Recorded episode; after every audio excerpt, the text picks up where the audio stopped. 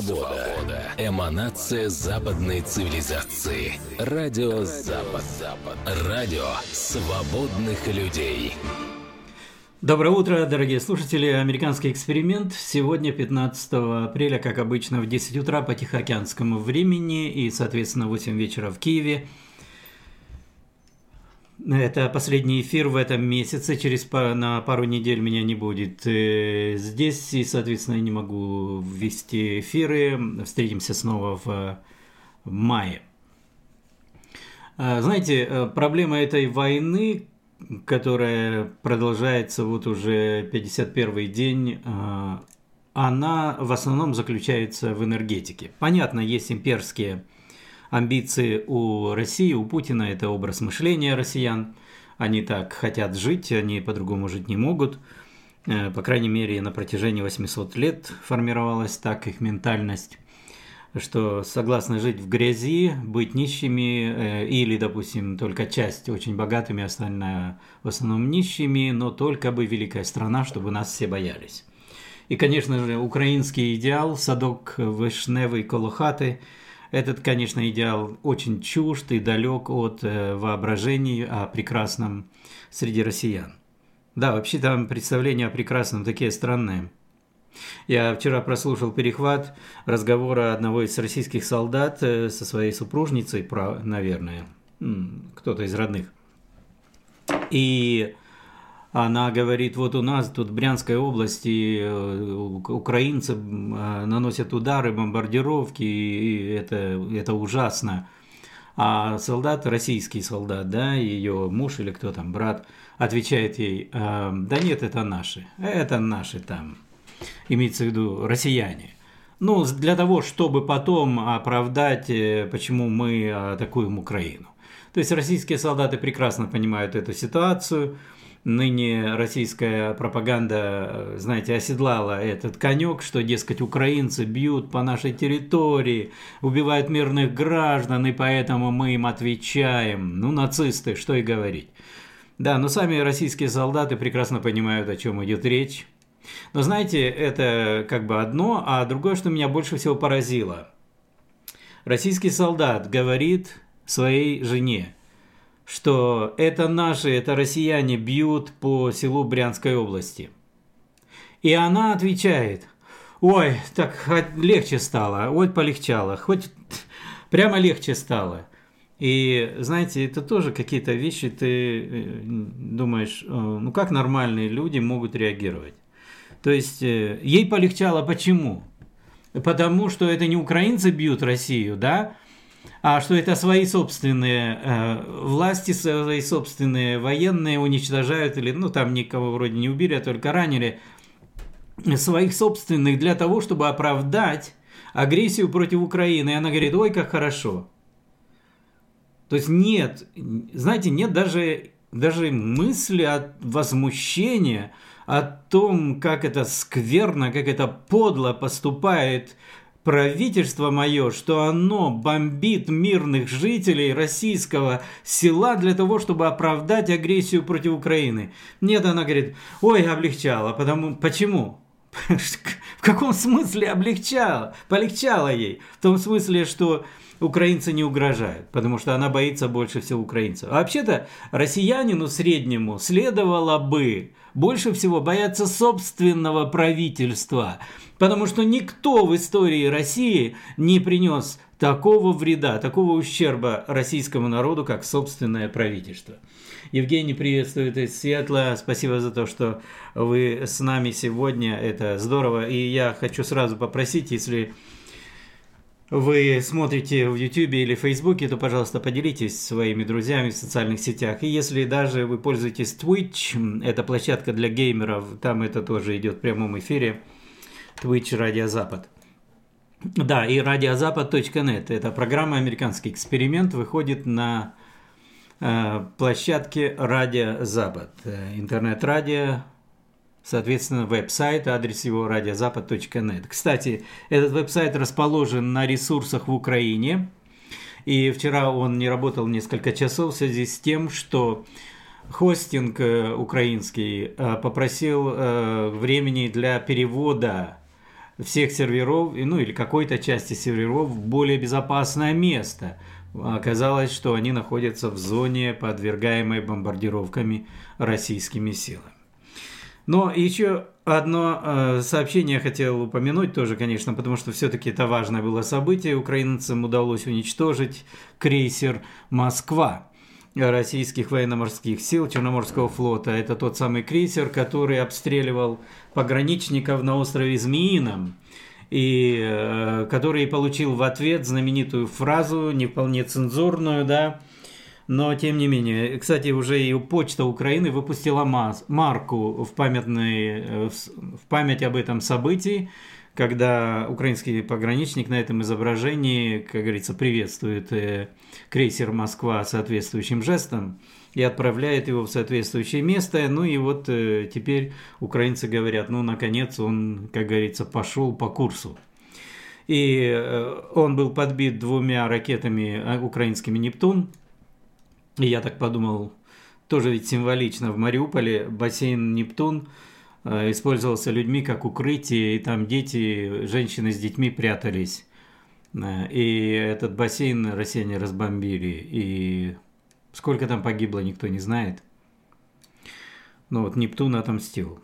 Да. Ракеты Нептун э, украинского производства поразили Москву, крейсер Москва пока еще не Кремль, да, ну, как бы Кремль был все равно неприятно поражен э, этим сообщением, и немного взбесившиеся российские начальники решили отомстить и пытаются найти способы отомстить.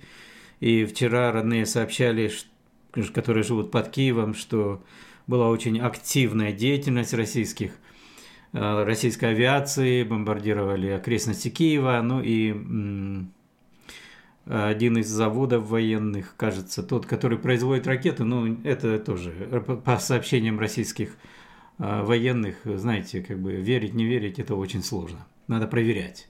Это тот случай, когда Рейган говорил «доверяй, но проверяй». Его любимая русская была поговорка «доверяй, но проверяй». Ну а теперь, когда речь идет о российских медиа, то, знаете, это, скорее всего, не верь и поверь только в случае, если кто-нибудь другой подтвердит или скажет об этом. И тогда ты проверишь и убедишься, а, ну тогда ладно, можно согласиться. Это тот случай, когда если российские медиа сообщают, что завтра будет снег или дождь, то э, по умолчанию нужно сказать так, нет, а вот давайте посмотрим других, что они предсказывают. И крейсер «Москва» отправился благополучно ко дну, пока его пытались отбуксировать э, куда, в Севастополь, да, или где там находилась его стоянка.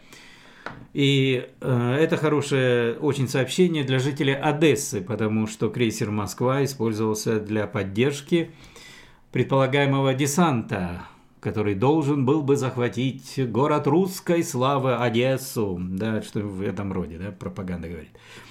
И, соответственно, там и ставили ракетные установки, обстреливавшие украинскую землю и людей. И это, в общем-то, хороший очень признак. Конечно, это не поворотный момент, но все-таки при, э, хорошее сообщение о том, что э, злодеи, злодействующие злодейские, как писал когда-то о других злодеях э, пророк Исаия, эти злодеи, теперь российские злодеи с крейсера «Москва», они уже не будут злодействовать злодейски. Там команда ведь была огромная, больше 500 человек. Это очень большой корабль, гордость Черноморского флота. И эм, около 50 человек прибыло на Землю. Где остались другие, неизвестно. Может быть, все-таки спаслись. Россияне говорят, спасли всех, эвакуировали судно. Но, ну, это, как говорится, опять доверяй, но проверяй. Поэтому война э, продолжается, и вопреки всем планам врага, она не заканчивается слишком хорошо для россиян. Более того, все больше и больше признаков того, что она закончится для России очень плохо. Но знаете, и очень хорошо. Если Кремль, если российское руководство потерпит сокрушительное поражение в этой войне, это окажется огромным благословением для российского народа, для народа в России. Это тот случай, который можно сравнить с позицией немецкого лютеранского пастора Банхефера – Дитрих Банхёфер говорил, что в этой ситуации я желаю моему народу поражения. Нормальный, свободный, справедливый, разумно мыслящий человек в России должен желать поражения своей стране. Потому что именно поражение России в этой войне окажется благословением для России. Но если Россия сможет победить или как бы, как бы победить, удержав некоторые территории, захваченные сейчас, и продолжит эту ползучую экспансию, то тогда россиянам э, трудно будет нормально жить в этой стране. И уже сейчас я думаю, что те, у кого есть возможность покинуть Россию в данный момент, э, хорошо бы это сделать потому что Россия будет все больше и больше до своего поражения превращаться в э, общество, знаете, в, Америке, э, в Америке есть популярное выражение, когда американцы общаются с иммигрантами, они говорят, о, it's a good place to be from. То есть это откуда вы, допустим, ты говоришь, из Советского Союза. А, ну это, в общем, хорошее место быть оттуда, чтобы оттуда уйти, избежать этого места.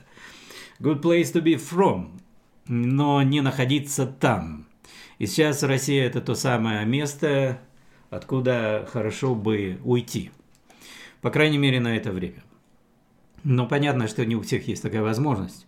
И остается только надеяться на то, что Бог своих детей, которые придерживаются Его заповедей и не соучаствуют в этом преступлении, в этом зверстве, осуществляющем российскими войсками – что дети его, христиане, они будут сохранены им. Конечно, если они не будут соучаствовать в этом преступлении. Не так, как Рик Реннер, один из э, пасторов московских американского происхождения, епископ, но Геннадий Махненко некоторое время назад окрестил его рейхс-епископом за активную очень позицию Рика Реннера в поддержке режима Путина и в пропаганде этого режима даже за рубежом во время своих вояжей по Америке, когда Рик Реннер собирал очередные пожертвования, деньги для своей миссии в России, он обычно расхваливал Путина как прекрасного лидера. Ну и надо признать, что, видите, многие христиане, они с доверием относятся к своим пасторам, и в Америке тоже, и если они видят, что приехал человек, христианин, проповедник, и вот он говорит о том, какой прекрасный Путин, ну или, например, тот же Фрэнклин Грэм, тоже оболваненный российской пропагандой. К сожалению, американский евангельский христианин говорит о том, что Путин молодец, и в Америке, если бы были выборы, Путин бы сейчас победил. И естественно, что это вполне конкретные политические заявления религиозных деятелей. Но Фрэнклина еще можно было понять, потому что он эти слова бездумно говорил по глупости своей, по недалекости своего ума, он это говорил до начала войны, вот этой горячей фазы, хотя, впрочем, уже после начала войны 2014 года и оттяпанного Крыма и разрушенного Донбасса. Но, тем не менее, э, ему хоть как-то, не знаю, чуть-чуть простительнее, да, тем более, что эту войну он все же не поддержал.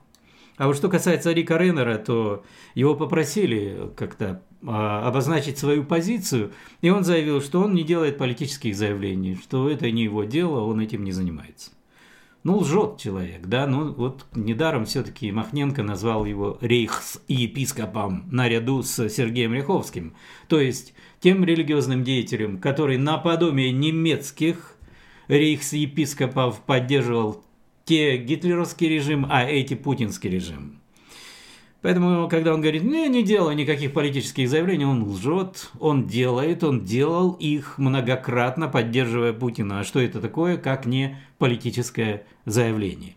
Если ты такой отстраненный от всех этих мирских дел пастор, который исключительно проповедует только чистое Евангелие, как они говорят о себе, то чего ж ты влезал в эту грязную политику. Ты же говоришь, политика – грязное дело, христианам там нет мест. Что ж ты влезал тогда, прославляя этого негодного политика Путина?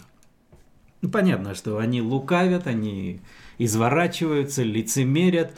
И поэтому справедливо будет, как говорит тот же Геннадий Махненко, по окончании войны и поражении России этих епископов за ухо вытащить из их кабинетов и привлечь к ответственности за соучастие в разжигании войны и соучастие в поощрении убийств. Понимаете, кому много дано, с тех много и просится. Потому Библия говорит, немногие делайтесь учителями. Спросится много. Нельзя. Вот человеку, который занимает такую позицию, да, пастор огромной церкви в Москве, и который уже провел очень много лет, работая и в России, и в других странах постсоветского союза, который уже известное лицо, человек не может при этом, будучи такой личностью, занимая такое положение, он не может теперь спрятаться в кусты и сказать, я не я, и хата не моя, я никогда не делал никаких политических заявлений, не буду делать сейчас. Да. Интересно, какие политические заявления нужно делать после того, как мы стали свидетелями зверств россиян в Буче, Гастомеле, Бородянке или в Мариуполе до сих пор продолжающихся? Мариупольские власти сообщают о том, что Россияне пригнали мобильные крематории. Раньше мы думали, уже информация об этом была известна давно, даже до начала войны, и поэтому предполагалось, что эти крематории будут использоваться для сожжения тел, мертвых тел российских солдат, чтобы скрыть реальные потери, возможные в этой войне в Украине. А оказывается, нет. Конечно, само собой, я думаю, и трупы э, российских солдат, но Украинские власти Мариуполя сообщают о том, что эти крематории используются для сожжения тел украинцев, погибших в Мариуполе, для того, чтобы скрыть масштабы катастрофы, устроенной россиянами в Мариуполе. Более того, они не только сжигают, знаете, собирают, например, тела, лежащие на улицах, поскольку невозможно из-за бомбежек было хоронить они выкапывают теперь тела в спешке похороненные э, мариупольцами, опять же под бомбежками, рядом во дворах э, жилых домов, где-то на своих участках, потому что невозможно было организовать похороны тогда. И вот эти тела тоже извлекаются из земли и сжигаются.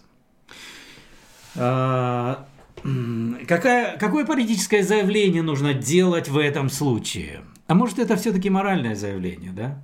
Может это просто, ну как, позиция пастора, который вдруг вспомнит, оказывается в Библии есть такая заповедь, не убей. Есть еще заповедь, не лги, а, да, не лги, но это как бы не, не к месту. Потому что если бы эта заповедь э, где-то на сердце была написана, то тогда этот пастор не стал бы лгать, что я не делал никаких политических заявлений. Но вот, к сожалению, это происходит. Видите, очень опасно, очень опасно. Это скользкая такая дорожка, это, это грязный уклон. Как только станешь на него и заскользишь в них, ты не можешь уже остановиться. Это грязная дорожка сотрудничать с российскими властями. Даже просто флиртовать с ними. Даже просто участвовать в каких-нибудь общественных мероприятиях. Нормальный пастор, честный христианин в это время в Украине, если у него нет возможности или мужества, или силы, еще каких-то возможностей противостоять открыто этой власти, нормальный человек будет держаться как можно дальше, как от чумы этих представителей власти. Потому что контакт с ними. Это как раз шаг, ведущий к падению на скользкую дорожку. Когда ты становишься на это, ты не можешь уже остановиться. Тебя начинают повязывать. Это банда, как говорил Августин, блаженный Августин говорил, что если государственные власти не руководствуются законом, нарушают закон, то они в сущности не отличаются от банды злодеев, захвативший какой-то город. Ну вот есть, да, ганг, гангстеры, контролирующие там какие-то районы. Ну, в некоторых э, городах э, Соединенных Штатов, особенно там, где правят демократы, например, э, Чикаго. Это столица убийств Америки, где больше всего, можно сказать, по количеству населения в пропорции совершается убийств. И уже десятки лет этим городом заправляют демократы, и их политика фактически удерживает ситуацию, вот статус-кво. Убийство, насилие, и гангстеры контролируют целые районы. Так вот, э, они не руководствуются законом, у них свои соображения, свои понятия. Подобным образом, государственная власть России, как гангстерская власть, и, как говорит блаженный Августин, это не отличается от шайки бандитов, потому что они не руководствуются законом. И почему э, я указывал, ну откройте Конституцию России. В Конституции России очень хорошо сказано, хорошо написанный документ. Особенно еще до тех поправок, которые внесли недавно голоса, голосовальщики России, э, выгодные для Путина, продолжающие его правление до 36 или какого года, не знаю. Так вот, э, Конституция прекрасно говорит России, что в России государство следит за тем или создано для того, чтобы люди пользовались своими правами, что это правовое государство. И что власть, которая есть у российских чиновников, это власть, которая дана народом. Они для народа там служат. И поэтому, когда э, российские лидеры или религиозные лидеры типа тех же епископов заявляют, что Путин э, лидер, ему нужно подчиняться, поскольку Писание говорит, что нужно царя чтить. Ты думаешь, так, погодите, с каких это пор Путин стал царем? И ты понимаешь, что люди невежественные в собственном законе, в собственном народе, в собственной конституции, они плюс еще добавляют невежество, используя не к месту библейские тексты. Далее, важнейшим вопросом этой войны является вопрос энергии. Почему Путин смог развязать эту войну? Э, и решающая роль, есть очень хорошее объяснение в подробностях, сделанное Андреем Илларионовым в беседе с Юлией Латыниной. Вот если вы зайдете на ее Латынина ТВ аккаунт на YouTube, то вы можете послушать это интервью, по-моему, вчера выложено было. Э, и Ларионов очень подробно расписывает шаг за шагом э, шаги, сделанные западным правительством, западными правительствами, в первую очередь правительством Байдена, как Путина буквально лелеяли на руках э, лидеры Запада и поддерживали его и давали ему один за другим подарки. Но все это в основном было в энергетической сфере, хотя там еще и в вопросах вооружений. Таким образом, убедили Путина, что ситуация нормальная, можно воевать. Более того, Иларионов даже утверждает, что когда шеф ЦРУ, нынешний шеф ЦРУ отправлялся и провел два дня в Москве осенью прошлого года, то фактически российские власти сообщили ему о планах нападения на Украину, и администрация Байдена согласилась с этими планами что она не будет активно противостоять и вмешиваться. И Аларионов это э, называет э, своего рода, знаете, вот этим особым договором Молотова и Риббентропа, когда Советский Союз и Германия разделили сферы влияния и договорились, что Германия берет там Польшу, э, а, допустим, Россия, Советский Союз берет страны Балтии и так далее. Или Западную Украину. И вот своего рода договор Молотова-Риббентропа сегодня, договор между Путиным и Байденом. Даже так. Конечно, это нужно будет проверить, но опять же, э, поступки администрации Соединенных Штатов вполне таки вписываются в эту канву событий. Э, и нынешнее отношение Америки, почему, наконец, Соединенные Штаты начали активнее помогать Украине? Это, во-первых, что украинцы сопротивлялись, э, вопреки всем предположениям и ожиданиям, предсказаниям и даже воодушевлению со стороны Америки. Помните, как американцы сразу же предложили Зеленскому убежать, сдать сразу Украину. И все на это рассчитывали на Западе и на Востоке. И Слава Богу, Бог разрушил эти планы, и Украина выстояла. Но, опять же, не следует обольщаться по поводу американцев, администрации Байдена, демократской партии. Э, они не заинтересованы в существовании сильно независимой Украины. Потому что у левых, у них э, свое видение мира, и в этом мире существует некое прекрасное глобальное правительство, которое решает все проблемы, поскольку нынешние проблемы, стоящие перед нами, это проблемы глобальные, и решить их на национальном уровне невозможно. И одна из самых страшных проблем – это проблема глобального потепления, изменения климата, которая сулит гибелью всему человечеству. Это вам не какая-то там войнушка в Украине. Это опасность для всего человечества. Вот такая позиция у левых э, всего мира – я не имею в виду, знаете, есть умеренные левые, и скорее их нужно было бы назвать либералами, хотя они классич... далеки уже от классического либерализма, но тем не менее. Вот есть э, такая э, разновидность э, людей политических взглядов, которые не являются сторонниками индивидуальной свободы, считают, что государство должно быть все-таки сильным, большим и руководить всем и управлять, но тем не менее они еще по традиции придерживаются некоторых взглядов классических либералов. И получается как бы между левыми и правыми, где-то посередине. Ну а так, то если речь идет о конкретных левых, и в данном случае администрация США сегодня конкретно левая, и Байден выражает их интересы, Демократская партия в Америке заметно полевела последние десятилетия, особенно вот после прихода к власти Обамы открытого антиколониалиста, который считал, что Америка должна быть наказана за свою колониальную историю, за э, эксплуатацию других народов и стран и так далее.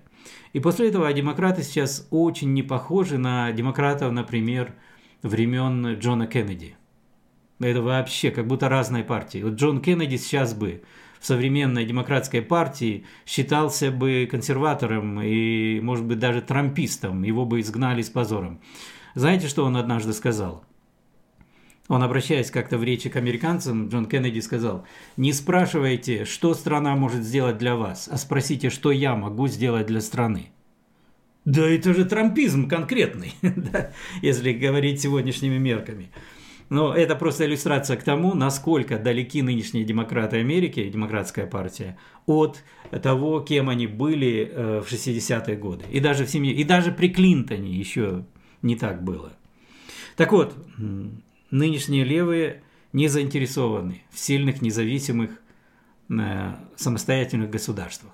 Почему их раздражает в Европе та же Польша, почему раздражать будет и Украина, когда она станет независимой, свободной и народ не позволит превратить ее э, вот э, в такую лабораторию для леваков со своими экспериментами трансгендерной идеологии, ЛГБТшной идеологии, там э, идеологии, ну, woke это типа пробужденные леваки здесь в Америке, это тоже БЛМовского типа или критической расовой теории, ну, в таком духе. Масса разных придумок у левых существует для того, чтобы подавлять большинство которая по-прежнему придерживается и христианских ценностей, пусть даже не будучи верующими, но по традиции, да, придерживаются этих заповедей.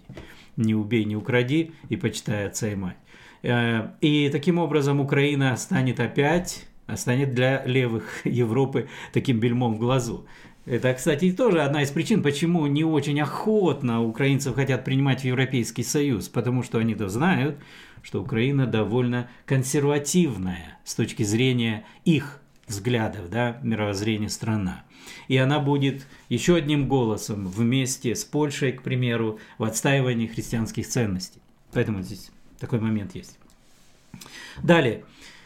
Вопрос этот а, основной войны – это вопрос энергии. Почему Путин смог начать войну? Потому что он понял, что Европа сидит на его энергетической игле. Они никуда не слезут с этой иглы. И, соответственно, у него развязаны руки для того, чтобы делать то, что он хочет. Свобода. Свобода. Эманация западной цивилизации. Радио Запад. Запад. Радио свободных людей. Очень важно для стран Запада быть энергетически независимыми. И, в общем-то, ситуация в Соединенных Штатах при Трампе была именно такой. Америка производила больше, чем потребляла, и стала ведущим экспортером энергоносителей. Но когда пришел Байден, тут же что он сделал? Он перекрыл э, важный очень проект Keystone XL, который позволял увеличить э, транспортировку нефти из Канады и таким образом еще сделать мощнее энергетический потенциал Соединенных Штатов. Одновременно он снял санкции с Северного потока-2, таким образом э, нанеся урон, собственно, Соединенным Штатам и предоставив особые бенефиции, привилегии для режима Путина. Далее он договорился с Путиным сразу о э, стратегических наступательных вооружениях и таким образом сразу высвободил в российском бюджете еще несколько миллиардов долларов для того, чтобы Путин мог уже, не переживая по поводу стратегических вооружений и там возможного дисбаланса с Америкой, он мог высвободить эти деньги для подготовки к войне с Украиной. Но энергетический фактор очень важный. Америка сейчас энергетически зависима. Более того, выяснилось, что она зависима даже от России. Конечно, не так уж много э, и совершенно незначительно в сравнении с другими странами, но тем не менее, очень важный момент. В итоге резко поднялись цены на топливо, сейчас бензин у нас стоит вдвое больше, чем при Трампе, и цены продолжают расти. Это же не только бензин, это, видите, это топливо для транспорта, Э, большегрузных автомобилей, соответственно, цены растут везде, растут цены на услуги, на продукты. Инфляция официально достигла 8,5%. Но неофициально, или как говорят, если использовать э, методику подсчетов, которая была принята до последнего времени, то эта инфляция превышает 15%. А, ну и, по крайней мере, это очень легко заметно. Да, если, например, бензин стоит в два раза дороже, это стопроцентный рост. Да, если, к примеру, а, я иду на прием к врачу, обычно, ну, раз в год идешь просто, как бы, надо провериться, ну, мало ли что. Тем более уже не молодой человек. Обычно прием у врача такой, ежегодный осмотр очень простой, ничего особенного, там внешний осмотр, там проверили давление, проверили пульс, все такое посмотрели, какие э, тебе лекарства нужны или не нужны, э, анализ крови, ну все, до свидания. Это все занимает там полчаса максимум. И обычно счет на это выставлялся, я помню, долларов 200. Раньше и вообще это было около 100 долларов. В этом году мне приходит счет 900 э, с лишним долларов за простой прием у врача. Ну, понятно, там была еще прививка одна не от ковида, а от какой-то, не знаю, не разбираюсь в этом. Жена сказала, это надо, значит надо. И эта прививка стоила 200 э, чем-то долларов, сама по себе, сам этот медикамент, этот препарат прививочный. Но мне очень понравилось, знаете, какой момент в моем счете, когда я посмотрел разложенный по пунктам. Оказывается, вот это самое движение, которое сделала медсестра, когда я закатал рукав, и она протерла э, спиртовой тряпочкой мне кожу и потом взяла аккуратненькую, совсем небольшую иголочку и шприц э, с этой прививочкой и сделала мне укольчик. Вот это самое движение, э, э, укольчик, оказывается, стоило 68 долларов. Я подумал, ух ты, я очень, в общем-то, квалифицированный человек. Я бы сам мог сделать такой укол, тем более иголка совершенно микроскопическая, я даже не почувствовал ничего. Ну вот э, так, как говорится, меняются цены. А, и хорошо, если что у меня страховка, а так если бы не было страховки, я даже не представляю, как можно было бы оплачивать такие счета. 900 с лишним долларов за то, что врач с тобой поговорил, а медсестра сделала тебе маленький укольчик. Но это я к тому, что демократская администрация создает все более сложные условия именно для американцев и очень хорошие условия для врагов Америки, для путинского режима. Ключевой момент – энергетика. Без дешевой энергии не будет дешевых товаров, не будет дешевых услуг. Поэтому очень важно, чтобы страна была энергетически самостоятельной. И чтобы энергии было много, достаточно, чтобы не было энергетической нищеты, чтобы люди не вынуждены были экономить на отоплении своего жилья и сидеть и дрожать от холода, как иногда это делают немцы. Кстати, даже до этих событий. Потому что спасибо госпоже Меркель, поперекрывала и производство электроэнергии традиционными путями, и э, ядерными электростанциями, пересели на ветряки и солнечные батареи, а они, оказывается, не всегда дают энергию. Энергия, естественно, подскочила и в цене, и немцы вынуждены экономить. Так вот, энергии должен быть избыток. Тем более, что здесь на Земле у нас такая масса ресурсов. И современные технологии позволяют иметь этот избыток энергии, иметь столько, сколько нужно, и даже больше. Без дешевой энергии невозможно эффективное развитие и экономики. Поэтому, когда левые начинают политику вести, которая приводит к энергетическому голоду, то это сковывает развитие страны, людей и приносит им конкретный реальный ущерб. Э, интересно, что даже Илон Маск, который, который производит электромобили, и как бы должен быть заинтересован в том, чтобы поощрялась вот так называемая зеленая энергия, он противник закрытия традиционных электростанций в Соединенных Штатах или отказа от нефти и газа. Он противник этого по простой причине. Он говорит, если вы это сделаете, то владельцы электромобилей не смогут заряжать свои батареи. Ведь электромобили не пользуются энергией из воздуха. Они ее забирают из электросетей, а туда энергия попадает от традиционных производителей электроэнергии, электростанций, работающих на газу, на нефти, на что там, чем-то еще, угле. Поэтому, естественно, людям требуется много энергии. Она должна быть в избытке для того, чтобы можно было совершенствовать технологии и производство и достигать высшего уровня развития. И в том числе, да, например, электромобилей тех же. И вот поразительно, что насколько тупиковое такое политическое развитие в Америке левые приняли, фактически уничтожая свою собственную экономику, отказываясь от нефти, газа. И особенно на фоне войны с Украиной. Вот на что я хотел особенно сделать сейчас ударение.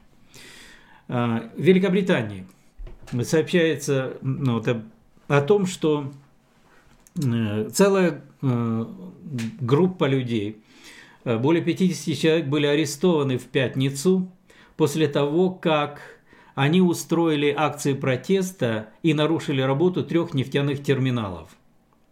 Это активисты из такой организации, она называется Extinction Rebellion. И я сейчас выведу на экран фотографию, показывающую этих демонстрантов.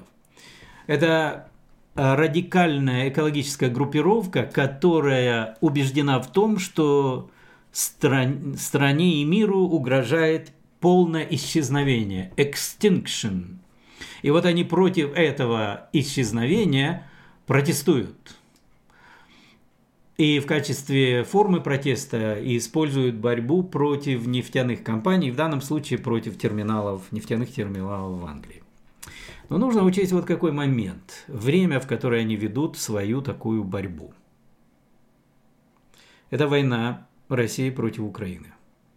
Россия может продолжать эту войну, потому что европейцы покупают российские нефть и газ.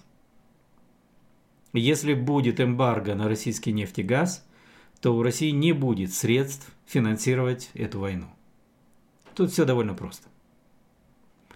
Организация левых радикальных экологов проводит акции протеста, препятствующие работе нефтяных терминалов в Англии. Англия накануне заявила о том, что к концу года она откажется от российской нефти. Это значит, что ей нужны какие-то другие источники. Ей очень важно сейчас, чтобы нефтяная отрасль не сталкивалась ни с какими проблемами но группа Extinction Rebellion заявила о том, что она будет продолжать акции, требуя, чтобы правительство Великобритании остановило новые нефтегазовые проекты в Великобритании. Опять же, нужно понимать, это организация, экологическая организация, как бы защищающая окружающую среду. В данном случае, в данных условиях, конкретно и определенно помогает путинскому режиму. Знаете, вот с точки зрения даже экологии, защиты окружающей среды, допустим, они, предположим, что это правда, предположим, на минуту, да, что они правы, что нашей планете угрожает э, исчезновение из-за того, что мы пользуемся э, вот такой энергией, и в результате СО2 выбрасывает э, воздух, и повышается температура, и в итоге приведет к катастрофе там, например, в 23 столетии или к концу 21 столетия. Предположим, это так. Но дело-то в том, что поощрение Путина к войне привело к такому влиянию на экологию, на окружающую среду, которые не могут произвести множество компаний в течение года, производящих там нефть, газ. Кроме того, россияне не перестают производить нефть и газ и продавать их в Европу, а поскольку земной шар, в общем-то, небольшая планета. И если эти экологи убеждены, что выброс СО2 в Великобритании приводит к глобальным изменениям климата, то, соответственно, нетрудно понять, что выбросы СО2 в России при производстве нефти и газа, добычи их, тоже приводят к глобальному потеплению, ведь планета – это единый экологический организм. И тогда деятельность экологов фактически приводит к ухудшению окружающей среды, поскольку посмотрите, что происходит в Украине. Какое уничтожение инфраструктуры, и в том числе эти бесконечные взрывы, бомбежки, которые приводят к выбросам в окружающую среду разных газов, и в том числе пораженные некоторые контейнеры с химическими веществами, азотной кислотой, например, где-то в рубежном. Очевидно для любого непредвзятого человека, что эта деятельность по последствиям страшнее, чем бесперебойная работа нефтяных терминалов. И тем не менее, левые занимаются этим. Но это уже не секрет, что российское правительство финансировало работу экологических групп, выступающих на Западе против разработок сланцевого газа. И по понятной причине. В Соединенных Штатах, например, при Трампе. Да была достигнута энергетическая независимость, и производство газа превысило даже производство других-других стран. Собственно, Америка стала самым крупным производителем газа благодаря сланцевой революции. И, соответственно, цены падали. И на нефть, и на газ. А теперь цены резко растут. И не случайно российское правительство поддерживало экологов, протестующих против добычи сланцевого газа. Вот так все очень тесно переплетено, и мы не должны обольщаться по поводу тех политиков, которые якобы спасают мир. И, к сожалению, видите, в Украине много молодых людей, которые наивно полагают, что вот эти экологические организации, они действительно защищают окружающую среду. Нет. Такого рода экологическая борьба – это завуалированная борьба за тотальный контроль над экономикой и политикой. Почему один из президентов Чехии так и сказал? Такого рода экологи похожи на арбуз, они только сверху зеленые, а внутри красные. Фактически, если ввести, привести в, ну как, притворить в жизнь требования, которые предъявляют такого рода экологи, ну или в Соединенных Штатах, например, программа, принятая Демократской партией, это так называемый Green New Deal, но, э, зеленый новый проект, э, по примеру, как у Рузвельта был новый курс New Deal, так и этот зеленый новый курс. И в соответствии с этим происходит перераспределение собственности и усиление государственного контроля над всем – и над экономикой, конечно, в первую очередь, но и в том числе над образованием, и над политикой, и вплоть до вплоть даже до, собственно, вот средств массовой информации и системы здравоохранения. То есть куда ни возьми. Государственный контроль увеличивается, становится тотальным. Поэтому э, предстоит еще много борьбы против врагов такого рода.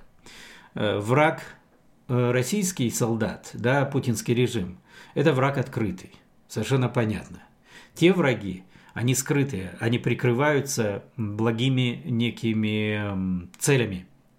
Но настоящая экология, настоящая защита окружающей среды – это то, что, например, в 50-е годы сделали в Питтсбурге, штат Пенсильвания. Питтсбург был очень загрязненным городом, там были предприятия по производству стали, химические предприятия, и, собственно, весь город в основном отапливался углем. Это район угольный, камен, бассейн, каменно-угольного бассейна. Так вот, дело доходило до того, что у людей иногда они задыхались просто идя по улицам. И на стенах домов, знаете, сажа высыпала такие. Это хорошо знают жители Мариуполя моего возраста, поскольку в советские времена, хотя на словах правительство сильно заботилось о рабочих, в действительности то нет – и э, невозможно было в некоторых районах города, например, вывесить, вывесить белье на просушку, потому что оно покрывалось такой какой-то ржавой пылью, какой-то грязной пылью. То есть э, это действительно проблема – защита окружающей среды. Но как решалась эта проблема в Питтсбурге? Э, народ, местные вла... представители местной власти, бизнес вместе создали, знаете, такой городской комитет – и стали решать эту проблему, поскольку, знаете, и бизнес тоже заинтересован в здоровье своих работников. Ничего хорошего нет в том, чтобы выплачивать потом большие деньги по страховке и по лечению. Нормальные люди, нормальный бизнес заинтересованы в хороших условиях работы для своих сотрудников. И таким образом Питтсбург, Питтсбург город и его жители, власти и бизнес – провели важные реформы. Во-первых, они отказались от угольного отопления для домов и инициировали, поощряли газовое отопление для жителей города. Сразу, резко после этого изменилась ситуация в городе. Газовое отопление гораздо чище, и город сразу посвежел. После этого необходимые фильтры, необходимое оборудование для превращения производства стали в более экологически дружелюбное. И в итоге действительно Питтсбург преобразился. Но это было конкретное решение экологической проблемы в рамках города. Но если бы это происходило сейчас, да, то экологи типа вот этой организации Extinction Rebellion или современные зеленые Запада, они бы устраивали демонстрации и требовали сократить выброс СО2 в глобальных масштабах и боролись бы с глобальным потеплением. А между тем проблема могла бы очень успешно решаться на местном уровне. Так что хочется верить, что и Мариуполь, после того, как он будет отстроен и в том числе восстановлено сталелитейное производство, оно будет сделано с учетом экологических требований, чтобы воздух не был загрязнен, как в былые годы. И это возможно сделать, это реально, но это принципиально отличается от борьбы против глобального потепления. Потому что это борьба, это политическая борьба, пропагандистская борьба, и на конкретном уровне, приводящая только к перераспределению собственности и усилению государственного контроля. Еще один момент я хотел бы осветить сегодня. Это результаты борьбы с COVID-19. Еще один пример того, как левая политика нарушает жизнь людей, усугубляет и ухудшает прикрываясь при этом заботой о гражданах. Почему я снова и снова говорю об опасности левой идеологии? Еще и потому, что в Украине довольно сильны левые партии, и до сих пор не было практически ни одной такой конкретной прорыночной э, классической либеральной партии, да, классического либерализма. И поэтому эта проблема не исчезнет и после войны. Другое дело, что появится, может быть, э, шанс, что люди поймут, э, что левые оказались не такими уж и сильными помощниками в борьбе против России. Но я как делю левых и правых? Э, к сожалению, большая путаница есть в этом вопросе. Многие по-прежнему учат и в школах и говорят, что гитлеровцы, например, это крайне правая партия. Еще раз напомню, вот таких случаях, когда мне это говорят, я сразу говорю, а помните ли, как называется партия Гитлера, как называлась? В Америке никто не знает, как она называлась. Это просто пример того, какой уровень образования в школе. Да, впрочем, и студенты в университетах тоже не знают. А, национальная социалистическая рабочая партия Германии. Социалистическая рабочая партия. Это крайне правая, да? Понятно, что нет. Э, для того, чтобы э, разобраться в этом тумане проще было, э, я поэтому и делю на левых и правых по одному принципу. Отношение к роли государства и личности. Вот партии, которые выступают за усиление государства, государственный контроль, государственное регулирование, это партии левого толка. Для них центр тяжести – это государство это чиновники, это аппараты, министерства, департаменты и прочие структуры бюрократические. Правые партии отстаивают интересы частные, частного бизнеса, индивидуумов, отдельных граждан и считают, что государство должно быть ограничено, по-английски limited government, именно такое правительство было задумано отцами-основателями Соединенных Штатов чтобы государство было небольшим, занималось ограниченной только де... там, перечнем деятельности, и в Конституции как раз и есть такое понятие numerated, то есть перечисленные определенные полномочия у правительства, и правительство не имеет права делать ничего помимо этого. Все остальное – это в ведении граждан и их собственных объединений. Вот это правое – и поэтому естественно, что нынешняя власть в России левая, потому что она утверждает доминирование государства над правами личности, и, соответственно, эм, и демократская партия то же самое верит, и левые Франции, Германии тоже то же самое верят. Крупное, большое государство и маленького человека. И есть популярное высказывание здесь э, в Америке – чем больше правительство, тем меньше гражданин.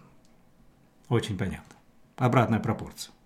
Вот такие левые и правые. Поэтому левые продолжать будут, конечно, особенно под видом того, ну смотрите, у нас правительство, нужно программы, нужно создавать, воссоздавать Украину, поэтому нужно передать больше полномочий, чтобы правительство имело новые программы, подняло налоги, чтобы больше, больше могло сделать. Нет, лучше всего восстановление страны произойдет, если будет освобождение от налогов, по крайней мере на время восстановления, не только на время войны. Будут снижены налоги, если будет снижено регулирование, если будет поощрен малый и средний бизнес, именно это будет реальным выходом из поствоенной разрухи, а не крупный государственный аппарат или крупные государственные проекты. Э, но как, каким образом американцы э, увидели результаты, последствия, последствия борьбы с COVID-19? Дело в том, что Америка – это федеральное государство, оно состоит, состоит из 50 разных штатов, и штаты имеют большую автономию особенно в вопросах вот, э, здравоохранения на местах, да, какую политику избирать, в том числе борьбы с COVID-19. Особенно если учесть, что при начале COVID президентом был Трамп, и он постоянно подчеркивал, что Конституция не дает ему, федеральному президенту, права приказывать, как штаты будут вести себя в условиях инфекции. Это прерогатива штатов. Трампа все время обвиняли в том, он Гитлер, Гитлер, он диктатор. Но в действительности он не переступал никогда через свои конституционные полномочия, и поэтому штаты решали сами. Будут ли они устраивать локдауны, закрывать те или иные предприятия, позволять кому-то учиться, кому-то работать. Это было решение штатов. И, соответственно, разница огромная по штатам. С одной стороны левая Калифорния, с другой стороны правый Техас, с одной стороны там левый Нью-Йорк штат, с другой стороны правая Флорида. И поэтому, когда сейчас анализируются результаты борьбы с COVID-19 с учетом не только медицинских показателей, сколько человек, например, там заболела и умерла, а также как обстоят дела в сфере образования в период эпидемии и в области экономики. И когда на основе этих трех переменных экономисты Чикагского университета Кейси Маллиган и Стивен Мур и Фил Керпиан из Комитета по развитию э, создали такую эм, ну, методику исследования, то они пришли к следующему э, выход, выводу. И вот я хочу показать вам э, быстренько здесь таблицу, которая демонстрирует результаты, коэффициенты как раз по трем этим показателям. И вот 10 штатов, которые, в которых лучше всего ситуация – в левой колонке и 10 штатов, в которых хуже всего ситуация в правой колонке. И лучше всего ситуация, если учесть все показатели, не только болезнь да, и смертность, но также положение в экономике и в системе образования, то на первом месте штат Юта. Его коэффициент 3,64.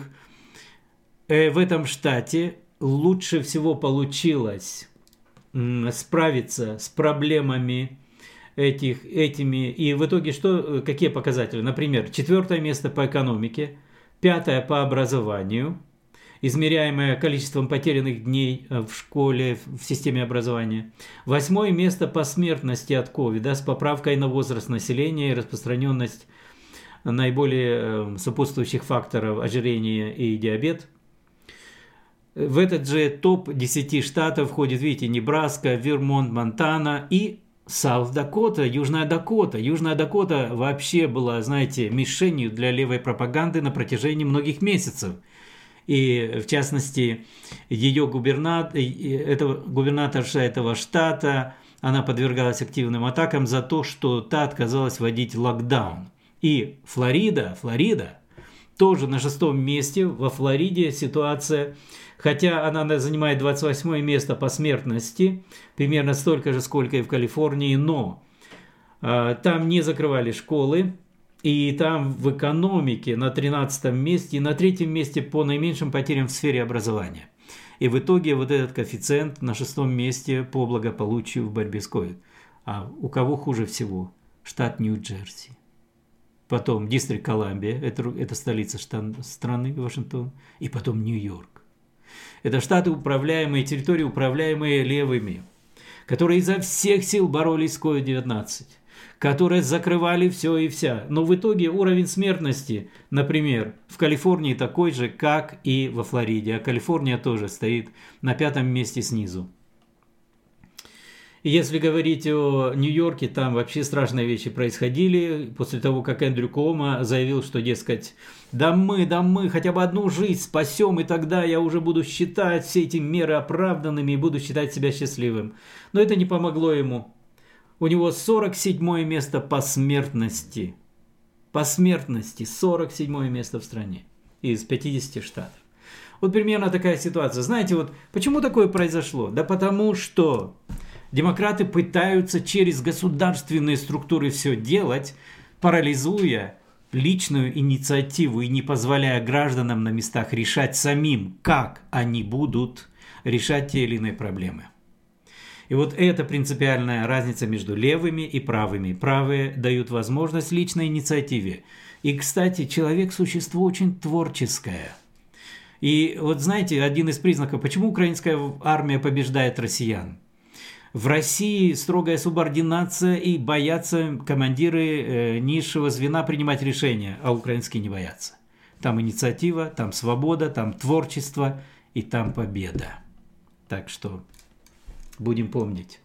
Там, где человек, образ и подобие Божий имеет свободу, там он создает новые, новые технологии, процветание. Там он побеждает в войнах. И там в конечном итоге, конечно, он реализует по-настоящему дары жизни, свободы, стремление к счастью, которое человек получил от своего Создателя. Спасибо, что вы были со мной. Это Петр Новочехов, «Американский эксперимент». До встречи через две недели. Благослови вас Господь. Увидимся. Продолжаем молиться за победу Украины, потому что это победа всех добрых людей мира. До свидания.